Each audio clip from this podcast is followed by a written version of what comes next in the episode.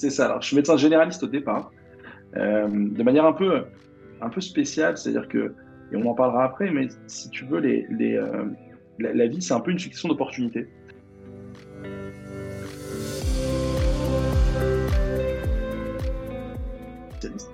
Donc, il y avait un moment donné où les médecins libéraux avaient le droit d'exercer, mais n'exerçaient pas parce qu'ils avaient du temps. Et dans le même temps, il y avait une période où les dentistes ne bossaient pas parce qu'eux, ils avaient l'interdiction d'exercer pendant le Covid. Pendant les deux mois du Covid, les dentistes avaient une interdiction complète d'exercer euh, pendant un mois, je crois. Enfin, c'était une période où vraiment les cabinets étaient fermés. Et là, on s'est dit, OK, euh, bah, soit on, on fait rien pendant six mois, soit on se dit, OK, bah, il y a un moment, parce que eux, ils ont un besoin. En plus, ils ont du temps. Et puis nous, on est là. donc, euh, donc qu'est-ce qu'on fait?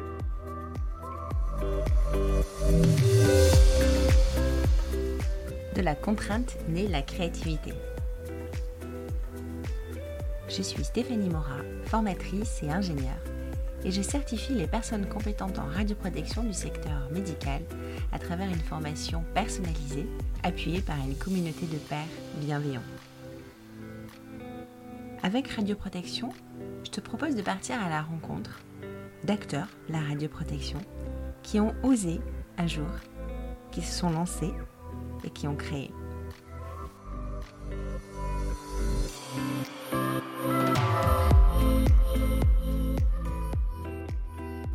Je dois t'admettre que je crois fermement que les choses les plus belles et les plus puissantes sont souvent les plus simples.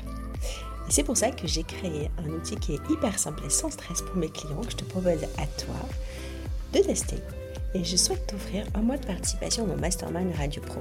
Mais qu'est-ce que c'est qu'un Mastermind en fait? C'est un groupe de PCR qui s'entraident et qui se rencontrent régulièrement pour réfléchir à leurs défis, à leurs missions, afin d'avancer et de progresser ensemble. Tu vois, ce qui est simple finalement, c'est de bénéficier de l'intelligence collective. Alors dans un dernier effort pour te simplifier les choses, clique sur le lien dans la description de l'épisode pour en savoir plus. Sur l'ordi, je vais enregistrer. Euh, oui, oui, ça marche bien. Tu as le micro, tu as le casque, euh, c'est parfait. Tu es dans une salle euh, un petit peu, je sais pas, tout seul. J'ai dit à tout le monde de ne pas me déranger pendant une heure. tu es dans tes bureaux là? Je suis dans mes bureaux, ouais. ouais. Je suis dans mon bureau à moi, mais comme il y a beaucoup d'énergie dans la boîte, les gens viennent s'en frapper, rentrent, etc. à tout moment. Donc c'est sympa. Mais là, je leur ai dit pendant une heure, personne ne rentre. Donc là, tu as un... ça sera le challenge. On va voir. Ok, Harry. Euh, alors, est-ce que ça va si je commence par euh, présenter ce que j'ai retenu de toi? Comme ça, tu me pourras euh, corriger, éventuellement rajouter des choses et, et puis ça, ça, lancera la conversation. Et puis après, on se laisse porter par les différents thèmes qu'on a énoncés ensemble. Ça te va comme ça? Parfait. Ok. Alors, Harry, on s'est rencontrés par LinkedIn. Comme quoi, les réseaux sociaux, ça fonctionne. on fait de jolies rencontres. Mais alors, toi, la rencontre avec toi, je, je, je rigolais tout à l'heure toute seule en me présentant parce que je me dis quand même, c'est parti. Dans Loom, alors Loom, c'est des petites capsules euh, vidéo que j'envoie euh, qui ne fonctionnent pas. Tu ne vois les premières secondes, tu ne vois pas la fin. Euh, ta connexion Wi-Fi marche pas, on n'arrive pas à s'écrire, on n'arrive pas à s'appeler. Après, c'est ma connexion Wi-Fi à moi qui marche pas.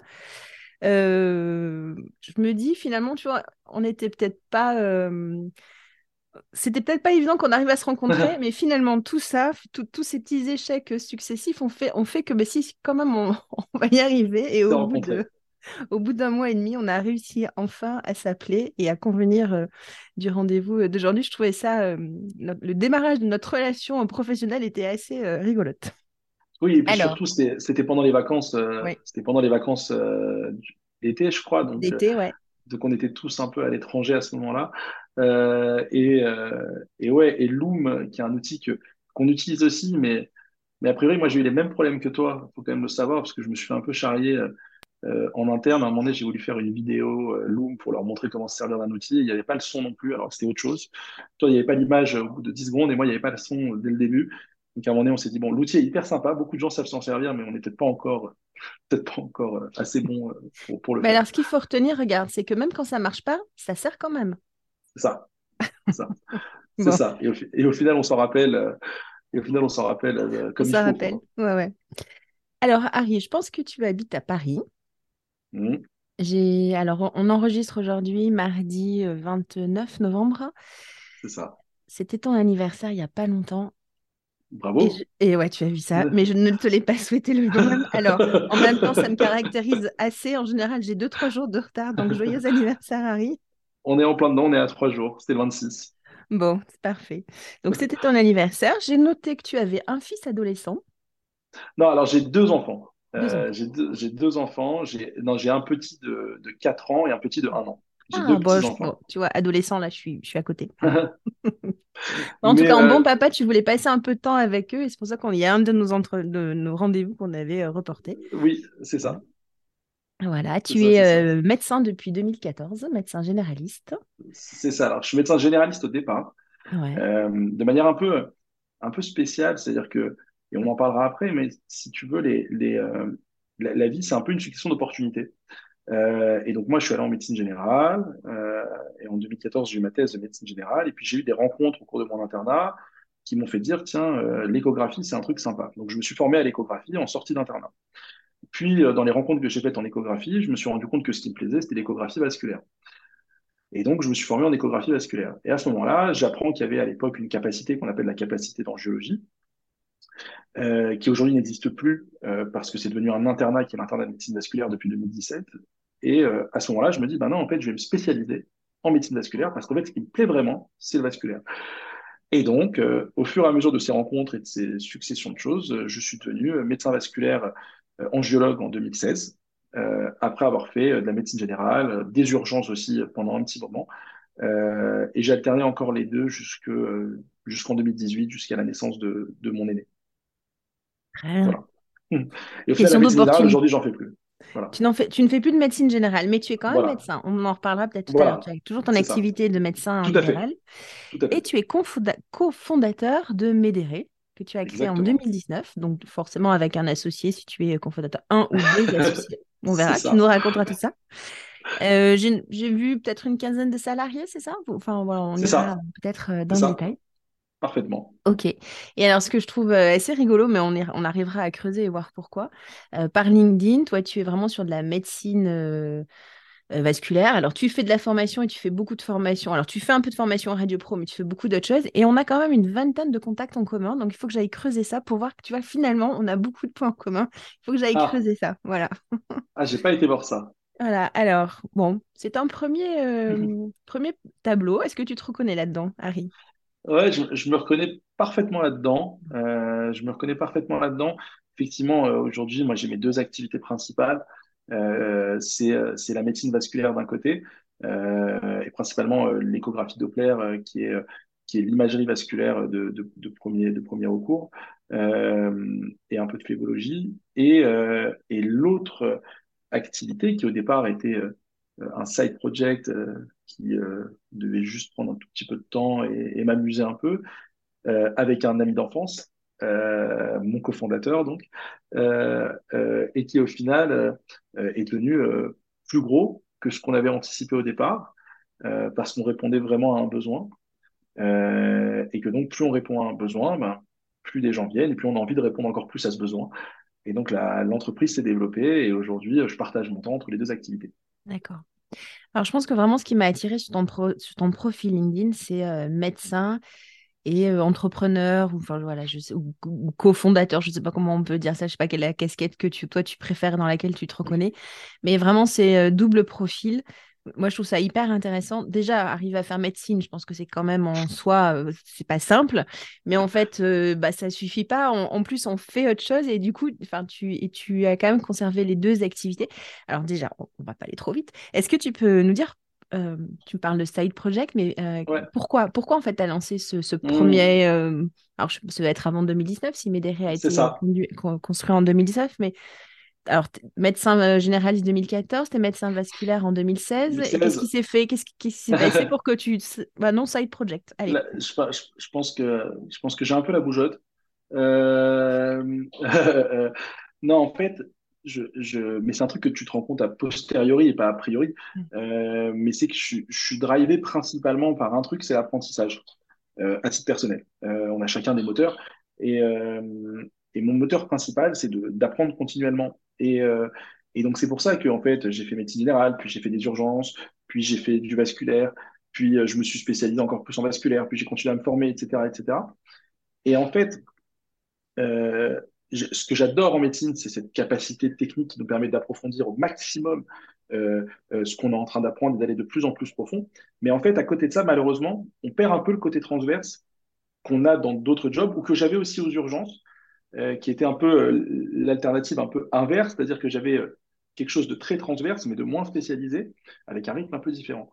Et d'ailleurs, je vois des similitudes entre les urgences et l'entrepreneuriat euh, euh, à ce niveau-là. Et à un moment donné, c'est aussi une opportunité d'une certaine façon, c'est que j'ai un ami d'enfance euh, qui connaissait le secteur de la formation, qui avait travaillé dedans pendant quelques années et qui voulait monter une boîte dans le secteur et qui cherchait initialement un directeur médical pour aller réfléchir au programme, travailler les experts et se dire on va faire une petite boîte à deux moi, je m'occuperai de la partie euh, financière et administrative, et toi, tu t'occuperas des médecins et du recrutement des professionnels.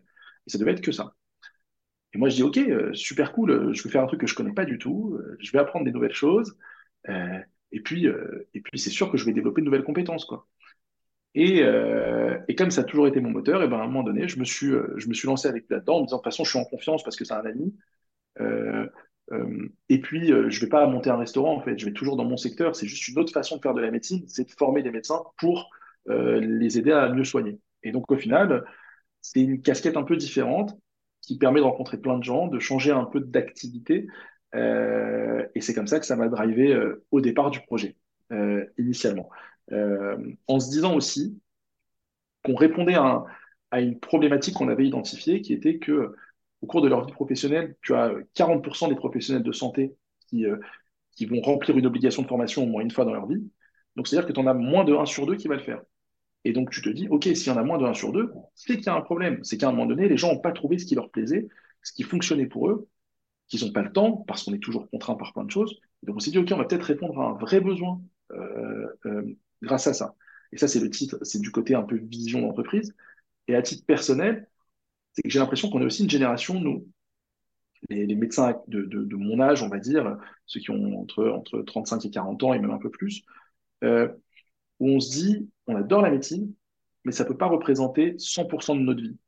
Euh, comme certains médecins de l'époque qui donnaient leur vie corps et âme. D'ailleurs, on voit les patients parfois se plaindre de dire ah, Mais je comprends pas, moi, mon médecin avant, il était dispo de 8h à minuit, 6 euh, jours par semaine, et maintenant, c'est n'importe quoi. Ils sont là que de 9h à 20h quand même. Comment moi je fais après le travail? Et que 5 jours par semaine, imagine. et, que, et, que 5, et que 5 jours par semaine. Et en, fait, et en fait, en discutant avec les autres confrères, on se rend compte que chacun a un peu d'autres compétences, d'autres soft skills qu'on a, qu'on a développés au cours de, de la médecine et qu'on n'est pas que médecin. Et donc, c'est un peu dommage de, de, les enfouir et de se dire, euh, OK, ben, je vais rester dans une pratique qui me permet d'utiliser 20% euh, de mon potentiel, alors qu'en fait, je pourrais faire d'autres choses grâce à ce que j'ai acquis. Euh, qui me permettrait d'aller faire, euh, d'exploiter 100% de ce que je suis, en fait, et donc euh, de devenir réellement moi-même. Et donc, ça a été un peu, un peu le projet initialement. D'accord. Ton associé, Nathan, peut-être donner son nom de famille? Oui, c'est Gabriel Neumann. Gabriel qui a un, un, qui a un parcours un peu différent, donc c'est un ami d'enfance et qui a fait. Il n'est pas médecin, lui, du coup, il est peut-être. Voilà, exactement. lui, il a fait Dauphine. il a un père médecin, donc il connaît le secteur, et c'est pour ça qu'il était intéressé par, par ce secteur-là aussi. Euh, mais effectivement, euh, c'était un peu la complémentarité aussi à ce niveau-là. D'accord.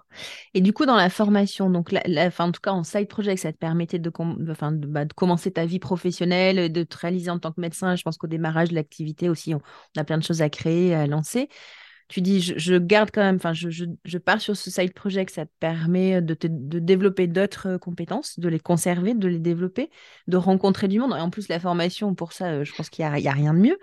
Et, mais c'est quoi le sujet euh, de formation au départ qui vous a intéressé? Donc, c'était orienté vers les personnels de soins, les personnels médicaux. Il y avait un sujet, une thématique en particulier ou c'était vraiment très général? Non, alors, alors pas vraiment. En fait, on s'est dit, OK, il y a une problématique globale.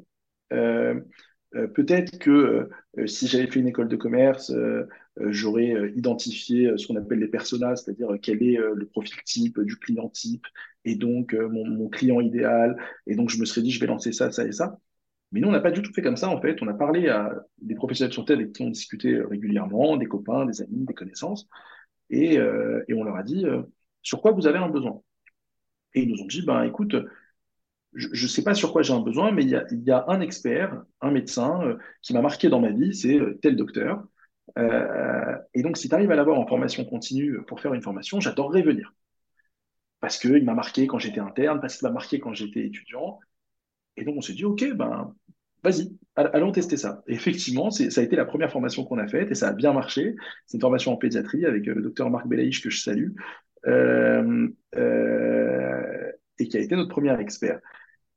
Et au départ, on se dit, ben, écoute, c'est super cool, on a formé des gens en pédiatrie en plus. C'est pas du tout ce que j'ai l'habitude de voir moi à titre personnel, c'est hyper sympa. Les, les, praticiens étaient contents, on a fait du présentiel. Et en fait, ce qui a changé la phase de la boîte, c'est le Covid. On crée la boîte en 2019, on fait notre première formation fin 2019, et on arrive début 2020, et on avait prévu un super programme sur les six premiers mois, et puis là on se dit, bah, en fait, bah, en fait, on peut rien faire. C'était de la formation en présence à l'époque? Ouais, ouais. que ça. Au début, on faisait que de la formation présentielle. On se dit, bah, qu'est-ce qu'on fait? On peut, on peut rien faire. Et là, on se rend compte euh, que euh, deux choses.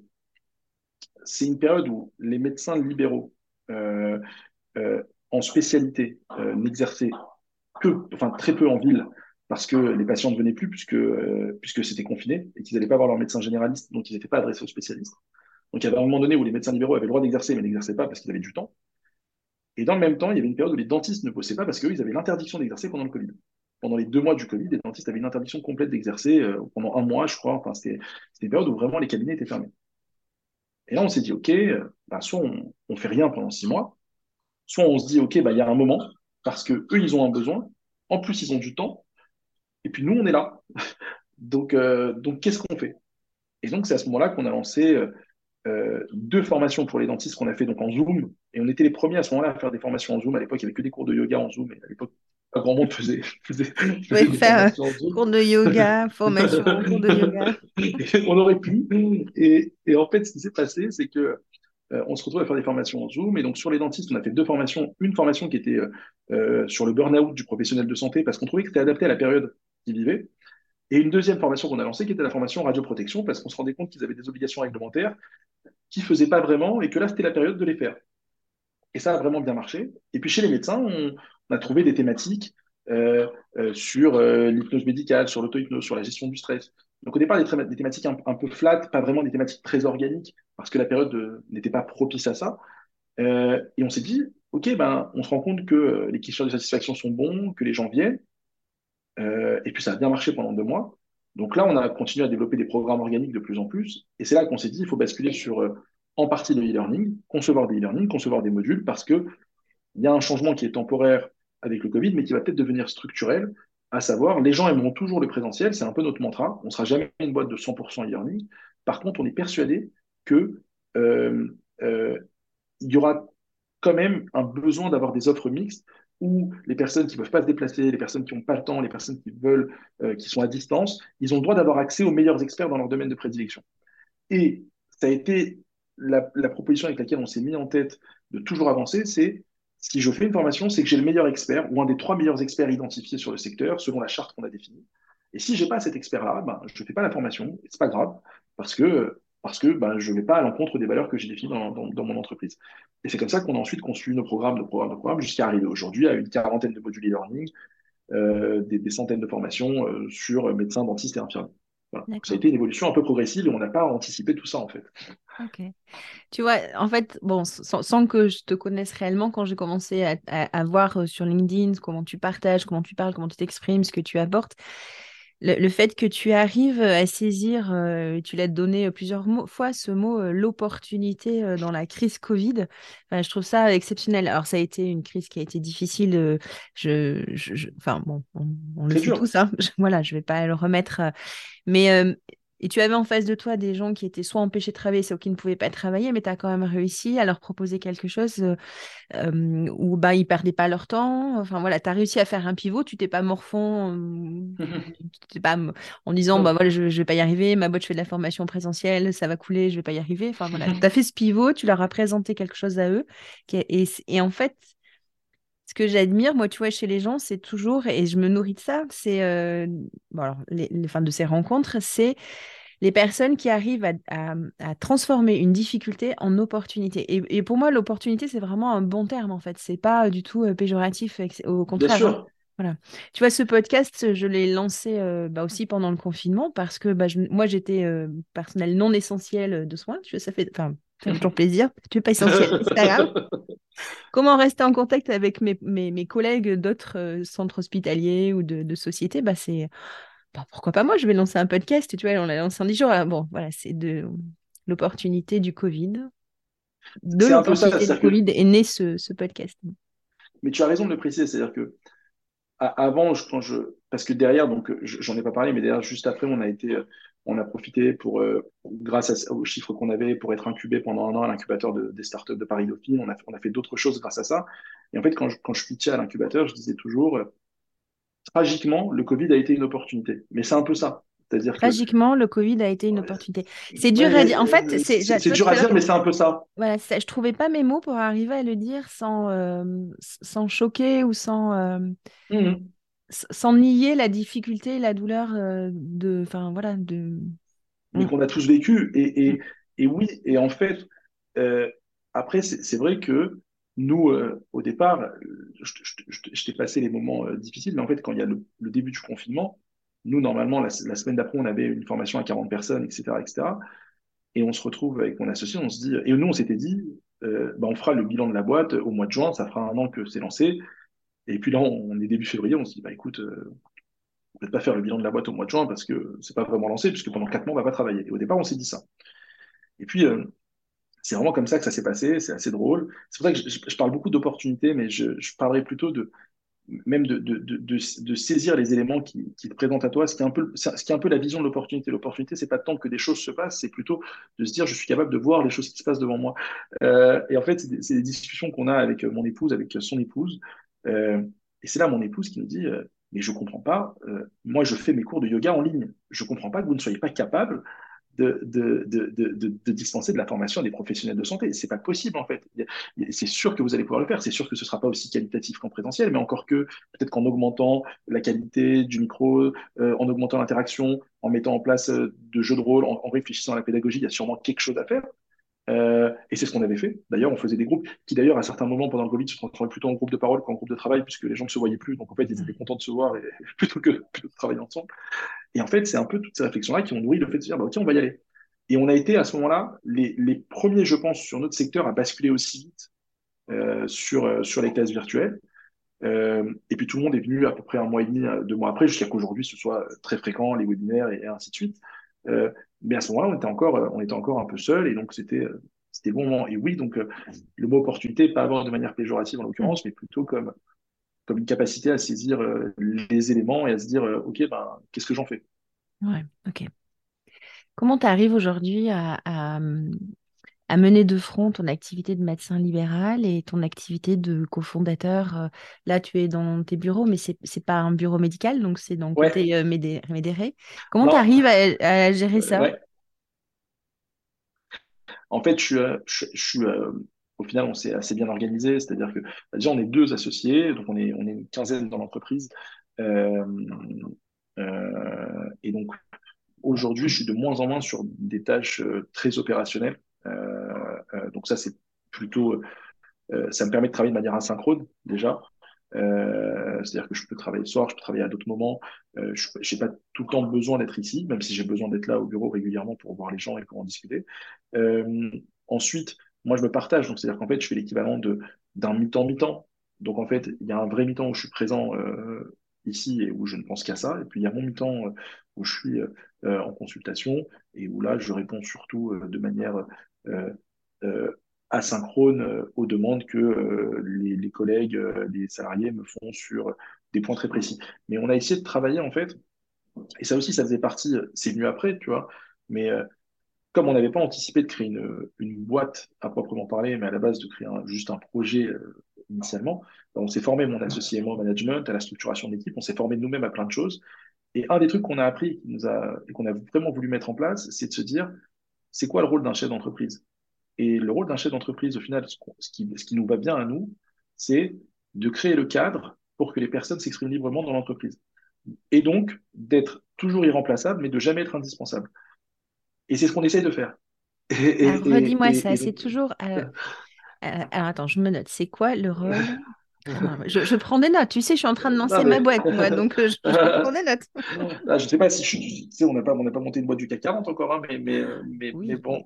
Mais, mais c'est vrai que c'est des petites choses, en tout cas, qu'on a, que, qui nous nous vont, en tout cas. C'est-à-dire que on se rend compte que le micromanagement, euh, c'est pas notre truc. De faire que les gens dans la boîte soient des exécutants de notre pensée, c'est pas notre truc. Et qu'en fait, ce qu'on se dit, c'est une boîte, c'est un assemblage de talents, de gens qui réfléchissent par eux-mêmes. Euh, euh, et donc, la seule façon qu'ils réfléchissent, c'est qu'ils soient libres de réfléchir, c'est qu'ils soient aussi libres de se tromper. Donc, c'est qu'ils aient le cadre suffisamment favorable pour qu'ils se disent, je peux tenter des choses sans que je sois bridé. Parce qu'à ce moment-là, je serai autonome de plus en plus. Et ça, c'est vers ça qu'on essaye de tendre le plus possible aussi. C'est vrai que de plus en plus dans, l'entreprise, les gens sont autonomes tout en respectant une vision globale, mais en ayant cette autonomie euh, de décision, de pensée euh, et, cette liberté de se tromper euh, aussi. et donc, parce que l'objectif, ouais, c'est ça, c'est un mot que j'avais lu, mais que j'avais trouvé très, très beau, c'est le chef d'entreprise, il doit être irremplaçable au sens, il ne, il ne peut faire, c'est-à-dire qu'il n'y a que lui qui peut faire certaines choses, ça c'est vrai, et par contre, il ne doit pas être indispensable, c'est-à-dire que la boîte doit survivre à son départ, doit survivre à son absence, doit survivre, elle ne doit pas couler parce qu'il est absent. Et en fait, on a, on a, on a construit ça de cette façon-là, parce que, ben voilà, moi je savais que je ne pouvais pas être là tout le temps non plus, et que, et que, et que c'était un peu cette vision-là. Tu as amené la vision, tu as amené le cadre, tu es responsable pour, pour ça, parce que si c'est pas Harry qui le fait, bah, ça sera fait différemment parce que c'est ton empreinte, c'est toi. Mais par contre, mon associé. Et ton associé. Voilà. Et, euh, mais une fois que vous avez posé ça tous les deux, toi, quand tu es dans ton cabinet euh, et tu fais tes consultations, la boîte, elle tourne malgré tout. D'accord. Voilà, c'est ça. Alors, alors, il y a toujours des décisions à prendre, mmh. mais c'est juste de, un niveau de décision. Et c'est un niveau de, de, réflexion stratégique. Mais en fait, au final, dans le, dans le quotidien, ben, de plus en plus, et et encore, on est une jeune boîte, il y a peu de gens qui sont là depuis très longtemps, mais au fur et à mesure, l'idée, c'est qu'ils arrivent à, à, comprendre euh, comment nous, on aurait pensé, ou comment même pas nous, on aurait pensé, mais comment eux penseraient dans un contexte qui est équivalent, et, euh, et quelles décisions ils vont prendre à ce moment-là.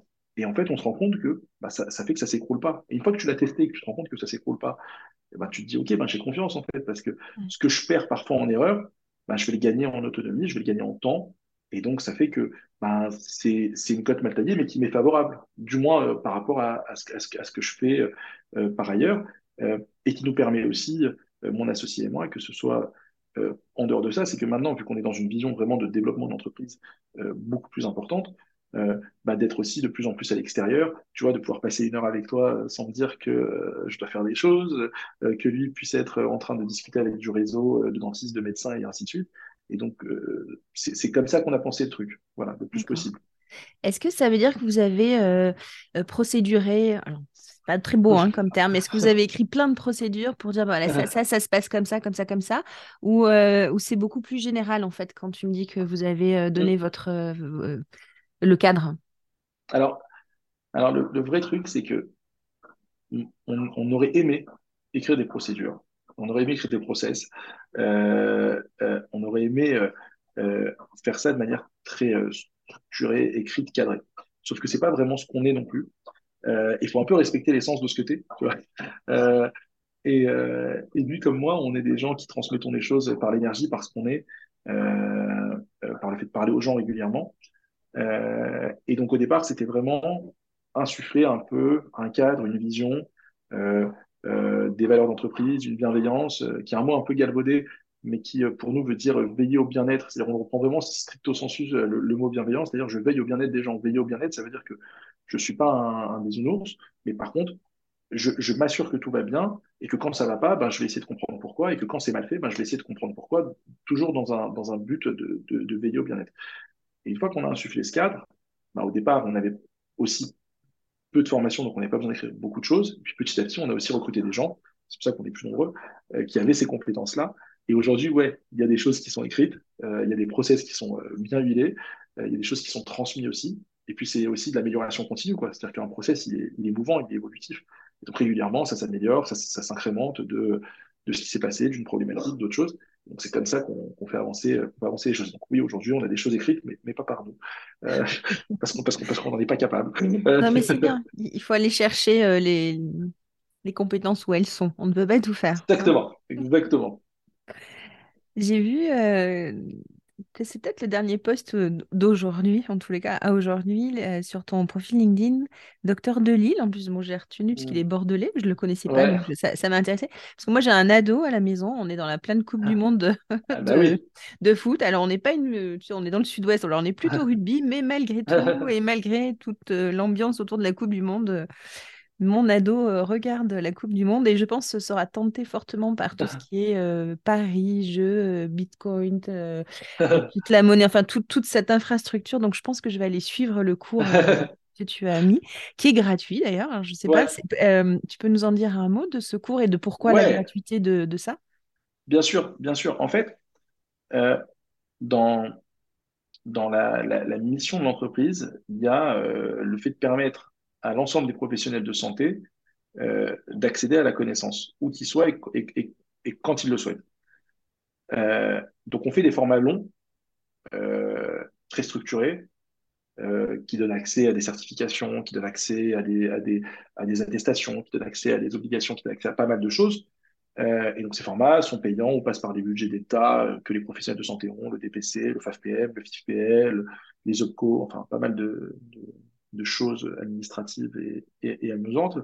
Euh, euh, et puis à côté de ça, on s'est dit, OK, mais si, on est, si on veut être cohérent, il faut aussi qu'on puisse délivrer de la valeur euh, bah, à ceux qui ne peuvent pas avoir ça, qui n'ont pas nécessairement de budget, qui n'ont pas nécessairement d'accès à tout ça, qui ne peuvent pas nécessairement payer des formats longs. Et donc, si on peut se le permettre, ce qu'on ne pouvait pas faire au départ, mais qu'on peut un peu plus maintenant, bah, on va essayer de créer des contenus qui, eux, vont pouvoir euh, ouvrir le professionnel de santé, non pas sur des choses très certifiantes, on va pas ouvrir la radioprotection sur un e-learning d'une heure gratuit parce que ça n'a pas de sens. Par contre, sur des trucs auxquels il n'aurait pas pensé, qui peuvent lui permettre de s'ouvrir l'esprit sur des problématiques de son quotidien, et en même temps, qui ne donnent pas accès nécessairement à une recertification ou autre, mais qui peuvent lui permettre de se dire, OK, ben, je vais passer une heure, ça va être sympa. Et puis nous, ça va nous permettre aussi de montrer comment on travaille un petit peu aussi lorsqu'on fait du e-learning ou autre chose. Et donc, on a créé deux offres un peu comme ça. Euh, offre, c'est un grand mot parce que c'est pas si structuré que ça. C'est, euh, on a créé donc des webinaires réguliers sur, euh, sur, euh, sur, euh, sur une heure généralement, qui vont être investir dans l'immobilier quand tu es médecin et qui sont faits par un professionnel de santé, investir dans la bourse quand tu es médecin, monter une maison de santé quand tu es médecin. des choses qui sont un peu annexes, qui ne sont pas directement liées à, à, à la profession en elle-même. Quand je dis médecin ou professionnel de santé, c'est-à-dire médecin, dentiste ou infirmier ou autre d'ailleurs, euh, mais j'ai toujours l'abus de langage de dire médecin parce que moi-même je suis médecin et d'ailleurs je suis toujours repris sur ça quand, quand je dis ça. Euh, euh, et l'autre chose, c'est de créer ce genre de, de format e-learning assez court, de 45 minutes à une heure, qu'on a fait, qu'on a démarré.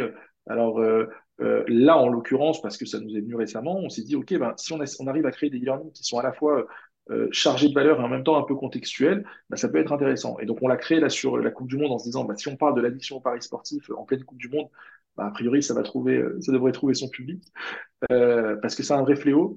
Parce qu'en fait, on se rend compte que c'est un peu ce que dit, dit un peu dans le webinaire, sans trop en dire, c'est que, enfin dans cette formation e-learning, c'est que les, codes des entreprises qui font les paris sportifs sont très pensés pour, pour faire jouer une cible. Justement, eux, ils ont vraiment défini qui était la cible, qui était, euh, qui était l'acheteur idéal, et, et ils s'adressent uniquement à lui de manière très forte. Euh, euh, et, et, donc, tout est fait pour ça. Et ensuite, on en a créé quelques autres qui vont arriver bientôt. donc, on en a créé un sur le chemsex, qui est donc le sexe chimique, qui devient quelque chose qui est de plus en plus fréquent, et on ne se voyait pas faire une formation longue sur le sujet parce que voilà, l'idée c'est d'ouvrir un peu l'esprit parce qu'on est plus dans cette vision-là. Euh, euh, et on va en faire d'autres sur des petits modules d'auto-hypnose, euh, des, petites choses comme ça, des petits, des petits, des petits modules d'éducation thérapeutique aussi. Tout, ce qu'on se dit qui rentre pas vraiment dans une formation certifiante, mais qui peut permettre d'ouvrir l'esprit du professionnel de santé, tout en lui permettant de nous connaître eh ben, disons que c'est pour nous un peu gagnant-gagnant. C'est nous, ça nous donne un peu de visibilité, et puis lui, ça lui amène de la valeur, et donc, euh, et donc après, il se dira, bah, peut-être que le jour où je veux vraiment faire une formation payante, je vais aller chez eux parce que, parce que ça vaut le coup, euh, et parce qu'effectivement, bah, au final, c'est bien ce qu'ils font. Donc, euh, donc c'est plutôt un moyen de nous tester à moindre, à moindre prix aussi. Mais oui, les sujets que tu mentionnes sont, je trouve, euh, hyper pertinents, hyper modernes. J'ai jamais vu ça euh, ailleurs. Donc, c'est chouette et ça peut servir au personnel, aux professionnels que tu vises en formation dans leur vie personnelle, dans leur famille, etc. Et pour des patients qu'ils reçoivent euh, voilà, en question. Enfin, parce que c'est des... Je pense que c'est des thématiques où on n'a pas forcément de réponse toute faite. Euh, tu vas pas ouvrir ton, ton et trouver la réponse qui va bien à l'intérieur. quoi. C'est exactement ça. C'était un peu l'idéologie, c'était de se dire euh, il y a des choses sur lesquelles j'aurais pas de réponse. C'est pas des formations en dur, euh, l'électrocardiogramme ou, euh, ou l'endométriose ou que sais-je. Donc l'idée c'est comment je peux ouvrir l'esprit et puis lui donner envie de creuser. Et puis peut-être que si on se rend compte que ça plaît vraiment, bah, peut-être qu'on fera un truc vraiment dédié au sujet à un moment donné. Mais là c'était une façon déjà de. Puis il y avait un clin d'œil. Comme moi j'adore le foot, mon associé aussi. On peut, en reparler, hein, mais je veux dire, moi je suis supporter de l'OM, lui est supporter du PSG, là on fait un oh là là là. Ça marche ça, ça, ça, marche au final. Euh, euh, euh, ça marche. Là on fait un événement au Parc des Princes parce que on est plutôt sur Paris. Euh, et donc on s'est dit, bah, la Coupe du Monde, qu'on la boycotte, qu'on la boycotte pas, euh, quel que soit ce qui se passe autour, on ne peut pas l'éviter, en tout mm. cas. À un moment donné, euh, médiatiquement c'est là. Donc il va y avoir des gens qui vont parier. Et donc c'était un peu un clin d'œil de se dire, ok, on va faire quelque chose de contextuel qui nous ressemble un peu aussi. D'accord. Alors, j'aimerais qu'on discute d'un autre versant. Enfin, on va rester dans le thématique de la formation, mais, mais on, Là, c'est la casquette du formateur, en fait, de la façon dont vous avez pensé vos formations. Donc, au départ, le projet, il était clair et il était déjà, euh, je trouve, euh, assez euh, étonnant. En tout cas, j'ai jamais vu un organisme de formation. En général, on lance un organisme de formation parce qu'on veut répondre à un besoin réglementaire de formation, etc. En fait, vous, vous êtes allé chercher la sommité et puis vous avez fait le cours et qui vient, vient. Voilà. C'était assez. bon, mais ça a marché. Voilà. C'était du, du, du, en présence, en présentiel. Maintenant, vous êtes passé sur du distanciel. Là, c'est quand même un, changement assez radical dans la façon de construire le cours. Toi, t'es pas, euh, tu n'es pas enseignant, tu n'es pas euh, formateur, ton collègue, euh, ton collaborateur non plus, ton associé, pardon, non plus. Est-ce que vous aviez quand même, enfin, j'ai plein de questions en fait par rapport au e-learning. Ou, euh, alors, c'est peut-être pas du e-learning d'ailleurs, c'est peut-être juste via euh, les, outils, euh, pas comme aujourd'hui, on, se rencontre, mais on est en Zoom. J'ai moi pas forcément un avis très favorable, positif, mais parce que j'ai peut-être pas eu de, bonnes, enfin, de bonnes mmh. expériences par rapport à du e-learning. Je, je, dis voilà, j'arrive, j'ai du mal à me positionner. Et qu'est-ce qui fait que, bon, ça a marché pendant le confinement, mais qu'est-ce qui fait que vous continuez à l'utiliser? Comment vous le mmh. pensez Tu vois, est-ce que, voilà, explique-moi tout ça. Comment vous imaginez la chose Alors, déjà, ce qui est, ce qui est vrai, c'est que nous, on se définit initialement comme une entreprise de présentiel, à la base. Après, comme toute entreprise, on se définit comme des gens qui répondent à un besoin. Et c'est là, en fait, où le e-learning prend sa place. Euh, quand j'ai dit au départ, je donnais cette stat qui est assez euh, incroyable, de se dire que 40% des professionnels de santé remplissent une obligation de formation au cours de leur carrière. On, a interrogé les professionnels de santé qui se forment, on a interrogé aussi ceux qui ne se forment pas. Et donc, dans ceux qui se forment, on leur dit pourquoi vous formez? Alors moi, je me forme pour remplir mon obligation, parce que les professionnels de santé ont des obligations de, formation. Euh, je me forme euh, parce qu'il y a des fois des thématiques qui m'intéressent. Et je dis, vous êtes content de ce que vous avez? Bah, franchement, pas tant que ça, euh, parce qu'en fait, en présentiel, c'est assez barbant. Il n'y a pas de thématique sympa. On a toujours les mêmes choses, le, diabète, le cholestérol. On a pas l'impression de, on a l'impression de sur les bancs de la fac et de s'ennuyer un peu. ok. Et euh, en distanciel, alors je sors le zoom de l'équation, mais en distanciel, en e-learning, ah bah nous, les e-learning qu'on a pour l'instant, euh, c'est des PowerPoint avec une voix off, mmh. puis, et puis c'est tout. Puis on se dit, mais c'est pas possible, en fait, on est en 2022, en 2020, en 2021, on ne peut pas faire que ça donc, on a commencé à euh, creuser un peu, à parler à des ingénieurs pédagogiques. Nous, aujourd'hui, on a, des gens en interne sur ça, mais à l'époque, on n'en avait pas. Euh, à des ingénieurs pédagogiques en externe, de voir qu'est-ce qui était faisable de manière globale sur un module de formation, un module court ou un module long. Bon. Et donc, euh, déjà, ils ont dit, bah, la première chose, c'est d'aller faire du vidéo learning parce que ben, il faut voir les gens. En fait, un PowerPoint simplement commenté, euh, euh, tu ne sais pas comment ils te parlent, tu comprends rien, il n'y a pas d'interactivité. Là, c'est le premier point. C'est créer des modules en vidéo, en très bonne qualité, euh, où l'expert s'adresse réellement à toi. Ça, c'est très esthétique. Le deuxième point, c'est effectivement de réussir à prendre des vrais formateurs, donc des gens qui ont une vraie expérience de la formation. Et c'est pour ça que moi, je ne me prendrais pas comme formateur. Je pense que je suis plutôt un bon médecin, mais, un formateur, pas, c'est, pas juste quelqu'un qui a une expérience de son métier formateur, c'est quelqu'un qui est capable de transmettre euh, et qui a cette habitude euh, dans le fait de le transmettre. Euh, donc, il faut prendre des gens qui rendent ce même charisme face caméra. Ensuite, il faut créer de l'interactivité. Comment créer de l'interactivité? Bah, Déjà, on va séquencer les modules de manière assez courte, même si les formations sont longues, avec un début et une fin. on va mettre au milieu des, ce qu'on appelle des, sortes d'animations pédagogiques, c'est-à-dire on va créer des boutons où il faut cliquer, où il faut monter, où il faut déposer, où il faut glisser, où il faut faire des choses pour que l'attention soit toujours maintenue au cours de la formation, que ce soit pas juste je sois là regarder un peu de manière passive. Ensuite, on va mettre en place un forum pour que les gens puissent y échanger. Ça, s'ils ont des choses à se dire, bah, ils peuvent parler entre eux. Et puis, s'ils ne parlent pas entre eux, ils peuvent toujours nous envoyer des questions pour qu'on puisse les transmettre à l'expert. Qu'ils aient aussi cette interactivité qui soit maintenue à distance. Et ensuite, dans certains modules, on a créé, euh, en plus de ça, une brique supplémentaire qu'on appelle euh, le Serious Game, qu'on n'a pas fait tout le temps, euh, qu'on a fait sur certaines formations très identifiées, où en fait, là, le professionnel de santé rentre dans une sorte de jeu en 3D, assez court, hein, de 5-6 minutes, mais dans lequel on va lui dire, voilà, si tu réponds à ça, voilà ce qui va se passer, et puis si tu réponds à ça, voilà ce qui va se passer. Donc, quelle est ta réponse? Et c'est comme ça qu'il avance dans, le, dans, le, dans, les petites choses. Et donc, pareil, c'est un peu de l'edutainment, c'est-à-dire que c'est entre l'éducation et le divertissement, et ça permet en fait d'augmenter l'apprentissage. et donc, ça, c'est ce qu'on a mis en œuvre sur nos modules e-learning pour les rendre le, moins rébarbatifs et le moins boring possible. Comme on est jeune, je dis pas qu'on y arrive tout le temps. Euh, J'ai cette euh, euh, aussi ce réalisme de dire, OK, il y a des trucs qu'on a bien fait, des trucs qu'on a un peu moins bien fait, il y a des modules qui plaisent un peu plus, des modules qui plaisent un peu moins. Mais on est toujours dans cette démarche, en tout cas, d'amélioration constante euh, euh, sur cette partie-là. Pour autant, et c'est sur ce point que je, je, je terminerai, sur, le, sur, ce, sur cette partie-là, c'est qu'il y a des thématiques qui s'y prêtent pas du tout.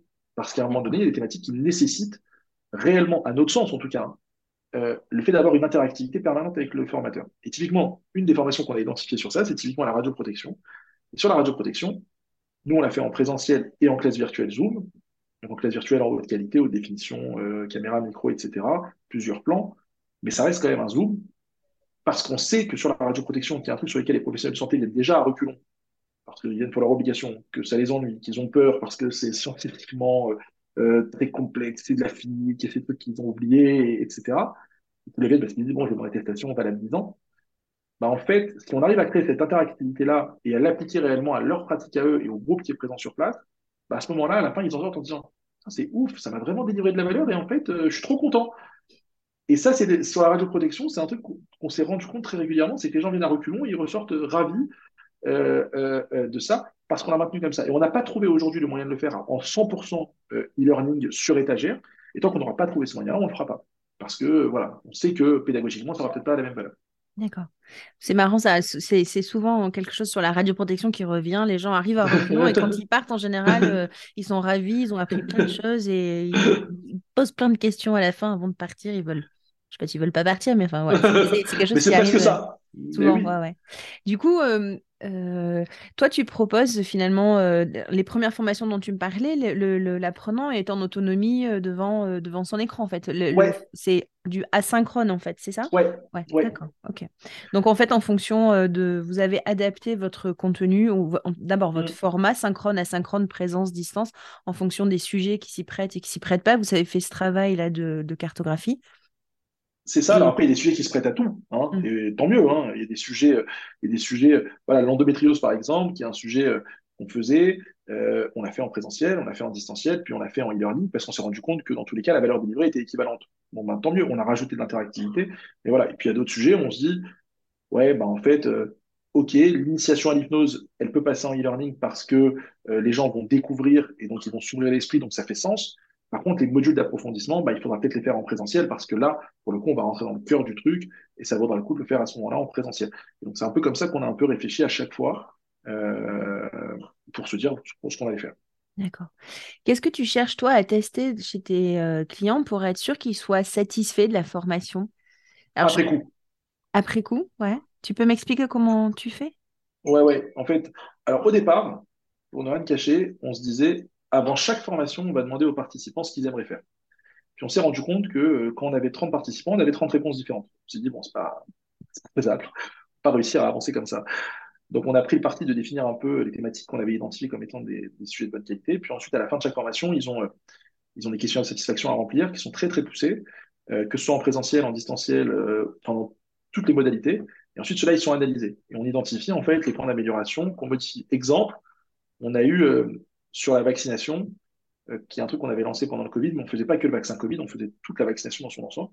Euh, on avait euh, des, infirmières qui étaient venues à cette formation qui nous avaient dit sur l'e-learning et qui nous disaient c'est beaucoup trop poussé pour une infirmière parce que bah, ça reprend toute la physiopathologie, tout, tout, tout, toute la maladie générale et puis ça prend pas vraiment le côté pratique. Bon, bah, on a créé un deuxième module, on a retourné un module côté pratique et on l'a adapté. Sur l'électrocardiogramme, on avait certains médecins qui disaient ah, tu sais, euh, euh, là, là c'est vraiment trop poussé, c'est très très spécifique des cardiologues. Moi, je suis médecin généraliste, je préférais qu'il y ait plus ça. Ok, bah, donc on a créé deux versions. Et ainsi de suite, et ainsi de suite. Donc on n'est jamais dans le tout pile au départ, rarement. Et c'est pour ça qu'en fait, en analysant les questions de satisfaction, on se rend compte de ce qu'il faut modifier. Et à ce moment-là, ben, on essaye d'être actif et de, et de retourner des éléments, de les rajouter, de demander aux experts, ce qui est un peu plus dur parce qu'ils sont pas tout le temps disponibles, puisqu'ils sont en activité eux aussi. Euh, euh, et on arrive à, à modifier, à améliorer les choses comme ça. D'accord. Euh, dans les personnes qui écouteront ce podcast, il y a forcément des gens qui achètent des formations Radio Pro ou autres pour eux-mêmes, mais aussi, par exemple, je pense à mes collègues ingénieurs en radioprotection qui peuvent être amenés à acheter des formations. Si tu t'adresses à eux, tu leur... c'est quoi les tips pour être sûr d'acheter la, bonne formation en fait? À quoi il faudrait qu'on mmh. soit vigilant, nous, tu vois, pour acheter une formation Alors, on n'est plus sur le moins 10 ans, on est sur le mieux 10 ans, mais c'est pas toujours facile quand tu écris un cahier des charges ou quand tu dépiotes des, des offres, de, de, tu vois, d'être attentif à certains points. Est-ce que tu, pourrais nous donner deux, trois trucs mmh. euh, qu'il faudrait qu'on regarde? C'est assez dur euh, au départ, en tout cas de prime abord, euh, parce que c'est un secteur assez concurrentiel, il y a énormément d'offres. Et puis, moi, j'ai tendance à dire qu'on prend euh, les meilleurs experts dans leur domaine de prédilection et je peux le prouver par rapport à leur CV, par rapport à leur parcours, par rapport à leur thématique de formation. Mais globalement, chaque personne va dire qu'il a le meilleur expert, généralement. Et puis au final, le meilleur expert, euh, ce qui est le meilleur expert pour moi n'est peut-être pas le meilleur expert pour toi. Donc c'est toujours un, peu compliqué. Moi, ce que, ce que, ce que j'identifierais, c'est euh, plusieurs choses. Un, déjà, il y a des organismes qui ont des avis sur Google, sur Trustpilot, et le fait qu'ils les laissent ouverts et qu'ils en ont des bons, généralement, c'est plutôt bon signe. C'est-à-dire qu'ils n'ont rien à cacher et que les participants sont contents. Et c'est toujours la des premières métriques pour moi, c'est de se dire, OK, est-ce que les gens qui sont déjà venus avant moi, euh, ça, leur a plu? Sur quelle thématique ça leur a plu? Ça, c'est un. Euh, ensuite, la deuxième chose, c'est que généralement, les organismes sérieux, ils ont en interne des directeurs pédagogiques qui sont qualifiés à un besoin. Euh, ils ont en interne une structure qualité. Nous, on a une directrice pédagogique et une directrice qualité, en l'occurrence. Euh, et donc, sur des, gros modules où on doit former plein de monde et on doit acheter pour, euh, beaucoup de monde, bah, il faut plutôt discuter avec ces gens-là et s'assurer que le besoin est réellement compatible et qu'on a quelqu'un en face, un interlocuteur qui est sérieux. Et que je suis pas, en fait, ce que moi, je ne ferai pas en l'occurrence, c'est de considérer la formation comme une sorte de, de e-shop ou de marketplace et de me dire, je suis sur Amazon et donc je vais juste acheter mon panier en ligne et je vais le remplir et puis je vais avoir ça. Parce que là, c'est le meilleur moyen de ne pas avoir quelque chose d'ultra qualitatif parce que le problème, c'est que, comme je te disais, il y a à boire et à manger sur de la formation e-learning. Il peut y avoir le simple PowerPoint commenté jusqu'au serious game, voire au sim learning, qui sont des, choses complètement différentes, mais qui s'appellent tous les deux formation. Mm. Et donc, en fait, la seule façon, c'est d'échanger avec la personne qu'on a en face et de voir si la personne en face, elle a, un répondant suffisant et elle connaît suffisamment son job pour savoir que, OK, si je vais avec eux, bah, j'ai plutôt une garantie de qualité. D'accord, OK. Donc, euh, avis extérieur, c'est vrai que je, pense que j'ai jamais fait ça, mais c'est vrai. Pourquoi pas? C'est vrai. Et, euh, et les, des personnes spécialisées, mais dans la pédagogie, directeur pédagogique, ingénieur pédagogique, bien, bien. Et puis discuter avec les personnes et effectivement, ne pas hésiter à les questionner et euh, à leur poser des questions et à expliquer. Parce qu'en fait, le plus souvent, tu, vas avoir des, des, commerciaux au téléphone. On est sur un secteur où il y a beaucoup de commerciaux. A des gens qui ont des pratiques commerciales agressives. Ça aussi, généralement, quand tu vas voir certains concurrents, tu vas, tu vas discuter, tu vas voir que sur leurs avis, il y a beaucoup de gens, il y a écrit euh, m'a appelé 250 fois, euh, je refuse de répondre, il me rappelle encore. Enfin voilà, tu comprends tout de suite que à ce moment-là, si tu mets l'argent dans le commercial, c'est que tu l'as pas mis dans la pédagogie parce que tu peux pas le mettre partout. Donc à un moment donné, tu fais un choix, soit tu le mets sur ton produit, soit tu le mets sur le marketing, soit tu le mets sur ton commercial. On a défini de le mettre sur le produit parce que pour nous, c'est ça qui donne le plus de valeur. Euh, et donc, euh, et donc bah, effectivement, derrière, quand tu es au téléphone avec quelqu'un, de ne pas avoir le, commercial qui va t'expliquer ce qu'on lui a expliqué, mais plutôt d'avoir la directrice pédagogique ou la directrice qualité, quelqu'un qui va être capable de, répondre à ton besoin et de le qualifier de la bonne façon. Est-ce que finalement, le fait d'être passé euh, au digital, à la formation digitale, d'avoir dû euh, quand même te creuser la tête pour arriver à construire des formations euh, qui tenaient la route, voilà, qui répondaient à ce que tu avais envie, est-ce que par boucle, ça a aussi amélioré les formations que tu faisais en que tu fais toujours en présentiel? Ouais, alors c'est une très bonne question. C'est une très bonne question parce que ça, c'est pas un truc qu'on avait anticipé. Mais effectivement, c'est un truc qu'on a identifié au fur et à mesure. C'est-à-dire que déjà, on s'est rendu compte que certains experts, de manière très surprenante, rendaient mieux en distanciel qu'en présentiel. Et ça, on l'avait pas vu, c'est-à-dire que, et ça, c'est assez triste, d'ailleurs, après. mais, on donnera pas de nom. On ne donnera pas de nom. Mais si tu veux, il y, en a qui ont trouvé, euh, bah, au départ, un peu ennuyeux en, présentiel. On se dit, bon, mais ils sont quand même très, très compétents, très, très connus, euh, ils ont un grand CV. Euh, bon, qu'est-ce qu'on fait? Puis on s'est dit, bon, quand même, il est quand même très connu, on va peut-être essayer de tenter un module en e-learning. Et là, on voit qu'il s'anime énormément face caméra, que c'est devenu une star, et qu'on se dit, waouh, c'est incroyable. Ah à l'inverse, on voit des gens qui étaient l'inverse, euh, et ça, c'est plus fréquent. Des gens qui sont très forts face à un public, mais qui s'éteignent un peu quand ils ont plus de public. Euh, ce qui a fait qu'on a tourné beaucoup de nos e-learning avec, non pas un public, mais des gens de la boîte qui venaient comme pseudo-public pour être, pour être présents, parce qu'on se rendait compte que les gens donnaient encore plus d'énergie euh, à ce moment-là. Ensuite, euh, à proprement parler, ça nous a aussi euh, aidé à améliorer nos process internes. On a parlé tout à l'heure de procédures. Euh, euh, le fait d'avoir des e-learning fait que tu as de la formation qui débute, qui débute à n'importe quel moment. C'est plus comme le présentiel où tu as une date, donc tu envoies tes convocations une semaine avant et puis tu renvoies tes, tes, attestations une semaine après. Non, là, à un moment donné, bah, les gens ils finissent et puis quand ils finissent, il faut utiliser leur truc et puis quand ils commencent, il faut utiliser leur truc et puis ils vont pas attendre ça et ça et ça. Et donc ça, nous, ça nous a permis d'améliorer nos process internes parce que les volumes ont augmenté. Et souvent, quand les volumes augmentent, en fait, c'est là où ça démasque un peu les failles d'une entreprise, parce que c'est à ce moment-là où tu te rends compte que ce que tu arrivais à gérer à 10 ou 20 personnes, bah, quand tu es à 100, tu n'arrives plus à le gérer. Euh, et donc, si tu n'arrives plus à le gérer, bah, il faut que tu arrives à le gérer. Qu'est-ce que tu mets en place? Et ça, ça a été l'apport du e-learning pour nous, c'est cette logique de, mise en place de process euh, euh, qui nous a au final amélioré sur l'ensemble de la boîte en fait. Parce que ces process-là, au final, une fois qu'ils sont établis, ben, tout le monde les a compris, les a intégrés. Et donc, c'est ça qui permet de faire que, que à la fin, ben, euh, euh, ça, ça, nous a aidé. Donc, ouais, ça nous a amélioré sur, sur l'organisation globale, on va dire. Super.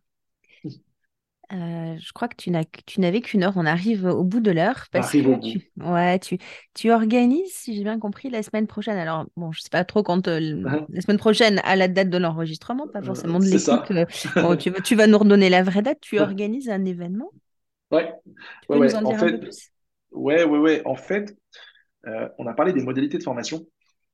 Euh, et nous, on s'est rendu compte que s'il y a eu un changement structurel avec le Covid, euh, c'est pas le changement du présentiel au e-learning à proprement parler. C'est oui, il y a plus de e-learning, mais c'est surtout que les présentiels tels qu'ils étaient faits avant, c'est ça qui, qui, va un peu disparaître. Le, le, petit présentiel où je viens me former une journée, je laisse mon cabinet, puis au final, euh, j'ai une petite formation, puis on va être une dizaine, on se rend compte que ça, ça marche de moins en moins parce que ben, les professionnels de santé se disent, bah, en fait, ça, ça me délivre quasiment la même valeur que le e-learning, donc autant que je reste chez moi, en fait. Par contre, si je rentre dans une logique événementielle, euh, et là, je dis aux professionnels de santé, voilà, nous, sur deux jours, on va vous faire un programme avec euh, une douzaine de formations pour les médecins et je crois sur une journée de formations pour les dentistes, parce qu'on l'a lancé un peu plus tard, les dentistes euh, en se disant tiens quand même euh, ça, vaudrait le coup. Euh, j'étais prêt. Et il y a quelqu'un qui est entré dans le bureau. On n'est pas tout à fait au bout de l'heure. On n'est ah, pas tout à fait au bout de l'heure. et ben en fait, si tu crées ces 12 formations en même temps, que tu dis aux gens, vous allez avoir le choix, vous allez poser deux jours effectivement de travail, mais vous allez pouvoir venir à une, deux, trois ou quatre formations sur deux jours sur des thématiques différentes, euh, très variées. Pour un médecin généraliste qui vont de la gynéco à la dermato à la cardio, vous faites votre choix. Euh, et puis, on va le faire dans un lieu hyper sympa qui est le Parc des Princes. Alors, on l'a fait Parc des Princes en pleine Coupe du Monde parce que, pareil, euh, on voulait garder un peu le contexte de, football à ce moment-là. Et puis, vous allez avoir en plus euh, euh, certains à côté qui vont être sympas, une visite du Parc des Princes, une conférence avec l'ancien médecin du PSG, un ancien joueur de foot qui a gagné la Coupe du Monde. Vous allez avoir le soir un cocktail, vous allez avoir un peu de musique, un DJ, vous allez vous retrouver bah, en fait, on n'est plus sur la petite formation de 10 personnes, mais là, on va être quasiment 300 entrées sur les deux jours. Et donc, vous allez vraiment en plus networker, passer du bon temps. Et donc, votre formation, ça devient quelque chose que vous avez plutôt envie de faire et pas simplement euh, remplir à une obligation et une problématique. Et c'est comme ça qu'on l'a conçu. On a appelé ça donc les rencontres médérées, parce que c'est vraiment le mot rencontre qui a, de la valeur pour nous. Euh, c'est le 8 et le 9 décembre, donc à Paris, au Parc des Princes. Euh, et, en fait, ça, c'est. Alors, je ne vais pas dire que c'est un pilote, mais en tout cas, c'est le premier chapitre d'un grand livre, on espère qu'il va s'ouvrir. Et ce premier chapitre, il démarre là. Et si, comme on le sent, euh, et eh ben ça, ça prend et les gens, ça leur plaît surtout parce que le fait que ça prenne avant, c'est une chose, mais il faut surtout que ça leur plaise après être venu. Ben à ce moment-là, on reconduira ça peut-être deux fois par an chez les médecins, deux fois par an chez les dentistes, on, le lancera chez les infirmiers, et puis petit à petit, on grandira sur ce, sur ce projet-là. Mais avec ce concept de formation en simultané, où vous avez le choix, où vous passez plusieurs, euh, plusieurs moments sympas, et euh, avec des à côté qui vous donnent envie aussi de, de rester. D'accord. Oui, c'est vraiment mode formation. On n'est pas sur des conférences, on est sur de la formation. Ouais, ouais, ouais. On reste quand même sur de la vraie formation avec des, des thématiques longues. Euh, euh, on va avoir l'électrocardiogramme, les gestes techniques en gynécologie, on va avoir les red flags en dermatologie. Enfin, c'est très varié. On va avoir de l'hypnose, on va avoir euh, de la douleur, des infiltrations, enfin plein de trucs assez variés sur en moyenne 4 heures de formation sur place, donc une matinée ou une après-midi mais qui fait qu'une personne qui veut rester deux jours, elle aura fait quatre thématiques à la fin. Puis elle sera contente parce qu'elle se dit, OK, ben, j'ai quand même euh, amélioré euh, quatre thématiques que j'ai tendance à exercer. Puis si une personne veut rester une journée, elle en fait deux. Si elle veut venir que le matin et bosser l'après-midi, elle peut. Et l'un dans l'autre, ça, correspond un peu à, tout à chacun. Et ça permet aussi de se rencontrer. Écoute, c'est super intéressant. Si jamais à distance, tu veux, une fois que toi, tu as recueilli les, avis de tes participants, si tu veux qu'on débriefe ensemble et qu'on refasse un autre épisode, je suis eh ben preneuse. oui. Je trouve ça super intéressant. C'est encore une fois un modèle que j'ai pas vu ailleurs. Donc, euh, Bah oui, oui, bah écoute, euh, on aura, on aura cette réponse euh, vraisemblablement fin décembre et donc on se reparle en janvier avec plaisir pour, pour un épisode dans l'année 2023. J'ai deux dernières questions. J'espère que tes collaborateurs vont nous laisser le temps. Médéré. Avec plaisir. Comment vous avez trouvé le nom Médéré? Alors, Médéré, c'est assez marrant, mais en fait, on disait tout à l'heure que l'entreprise a été montée sur une opportunité. Euh, euh on, s'est un peu réunis de copains qui voulaient créer un side, un side project. Et donc, on avait appelé initialement l'entreprise, et ça a duré pendant trois ans, euh, euh NES Formation, NES, parce que c'était Neumann et Sidbon qui étaient juste nos deux noms. Et que le petit jeu de mots, c'était que NES, ça faisait nouveaux, nouveaux enseignements en santé. Oh. Euh, et donc, on trouvait ça joli. On trouvait que c'était une private joke entre nous, mais on trouvait ça sympa. Euh, et puis en fait, au bout de trois ans, on s'est dit, OK, mais en fait, est-ce qu'on fait vraiment que de la formation à proprement parler? On donne des contenus gratuits, et puis on va avoir d'autres projets par la suite, et puis on n'est peut-être pas resté qu'en France, puis il y a d'autres choses qui se développent. Donc on s'est dit, OK, mais c'est quoi vraiment la mission de la boîte? Et en fait, on s'est dit, ben, la mission, c'est vraiment d'aider les professionnels de santé euh, à mieux soigner, à mieux être. Euh, et donc pour ça, ben, on a commencé un peu à discuter euh, ensemble, en interne, à faire beaucoup de brainstorm. On doit avoir une soixantaine de noms qu'on a, a, réfléchi. On a une liste encore de noms qu'on n'a pas utilisés. Euh, et puis à la fin, euh, on s'est dit, OK, nous, ce qu'on veut, c'est fédérer les médecins. donc on s'est dit, médérer, c'est la contraction entre médecin et fédéré. Donc quand je dis médecin, c'est professionnel de santé, mais il fallait choisir un suffixe, enfin un préfixe qui correspondait. Donc on parlait de médical au sens, au sens large, donc les professionnels de santé au sens large, euh, et euh, le mot fédéré, donc c'était la contraction entre les deux. Et on s'est rendu compte ensuite que médérer, ça voulait dire soigner en latin et donc, oh, en fait, et donc, et donc c'était joli, donc c'était soigner et apaiser en latin, et en même temps, euh, c'était cette contraction entre médecin et fédéré qui correspondait un peu à la mission qu'on avait, euh, les deux missions qu'on avait en fait euh, dans la boîte, et donc ça correspondait vraiment à ce qu'on voulait développer. Donc c'est comme ça que ça s'est, ça s'est, conçu. Super, c'est jolie histoire. et alors, ma dernière question, c'est comment toi tu apprends? Ah, ça c'est. Moi, j'apprends c'est assez marrant, mais, euh, mais en médecine, on a la certitude que d'abord, il faut apprendre en théorie, puis après, il faut pratiquer, puis il faut se tromper, puis quelqu'un va t'engueuler, puis tu vas euh, refaire, et puis à la fin, tu vas réussir. Et donc, il y a, cette forme un peu, sans être péjorative, mais un peu castratrice de, des études médicales que moi, j'ai un peu ressenti par moment, où il y a toujours cette vision de la hiérarchie, de la chefferie, et de toi, tu restes à ta place, tu fais ça, tu apprends d'abord, puis tu fais, puis ça. Et l'entrepreneuriat, ça a été un peu l'inverse. C'est en fait, bah, tu, tu, apprends en faisant. Et donc, tu apprends en faisant, ça veut dire que tu te trompes en permanence. Mais si tu es capable d'accepter suffisamment euh, ton échec, en fait, et que tu ne le vis pas trop mal, bah, à ce moment-là, euh, chaque échec devient une itération. Et c'est plus un échec. Donc, cette itération-là te permet, euh, plus tu itères vite, bah, plus tu vas être capable de, de, de rapidement devenir meilleur. Et donc, depuis que je suis dans l'entrepreneuriat, ben, on a testé plein de choses. Moi, à titre personnel, j'ai testé plein de choses. Et c'est une façon que j'aime beaucoup euh, d'avancer. C'est je teste, puis après je me plante, puis après je me documente, puis je reteste, puis je me replante, puis je me, redocumente. Donc, je reste quand même très théorique dans mon approche. C'est-à-dire que je me documente beaucoup malgré tout parce que je reste un médecin et donc euh, j'aime bien cette approche théorique. Mais je commence d'abord par faire maintenant. Et c'est comme ça que j'apprends. Ça me parle énormément ce que tu vas dire. Moi, j'ai une, formation d'ingénieur. Alors, en, ingénierie, en général, c'est pareil. On, apprend dans des bouquins, des livres, des cours. On fait, on se trompe aussi. Peut-être qu'on se fait moins engueuler qu'en médecine, je ne sais pas. Mais en fait, c'est pas du tout comme ça que je fais non plus. je teste, je fais, je me trompe, j'apprends, je teste, je me fais, je me trompe, j'apprends. Mais, mais c'est hyper formateur, en fait. Bah oui, c'est formateur. Et en fait, en réalité, tu te rends compte que tu vas aussi beaucoup plus vite. Que je fasse six mois à apprendre un bouquin, je n'ai rien exploité, et puis au bout de six mois, quand je commence, bah, je me plante. Mais en fait, en réalité, mon apprentissage, si je l'avais commencé à jour 1, j'aurais gagné six mois en fait en me documentant en, même temps. donc en fait, dans un monde qui va quand même euh, aujourd'hui encore plus vite, bah, c'est toujours bien de, de, soi-même être capable d'aller vite sans augmenter euh, sa charge de travail, sa charge mentale. Et donc, euh, donc c'est comme ça qu'on fait aujourd'hui.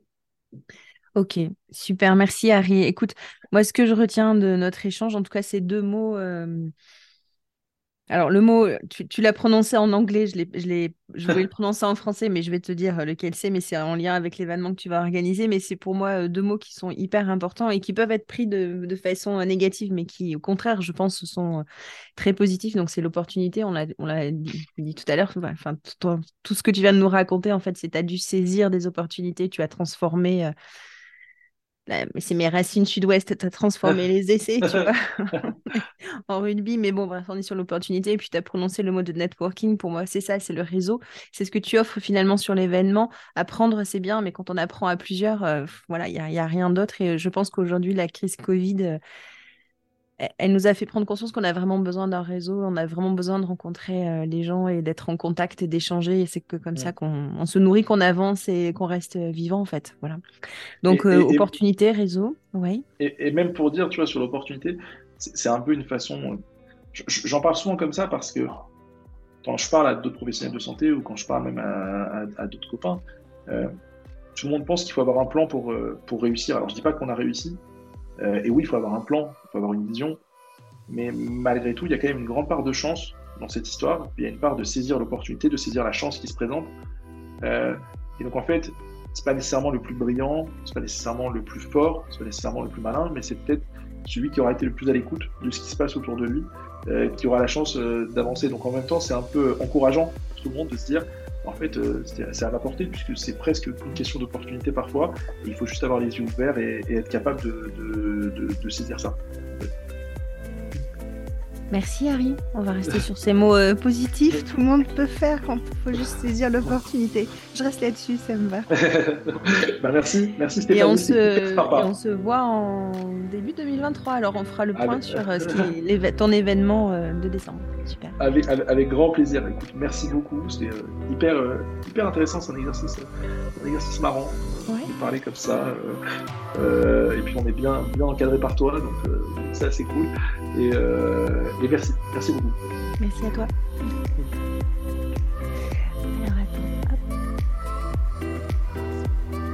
Super d'avoir écouté cet épisode jusqu'au bout. Si tu es encore là et que tu as apprécié, merci de me mettre une note, par exemple 5 étoiles, sur Apple Podcast. Ça me ferait vraiment, vraiment plaisir.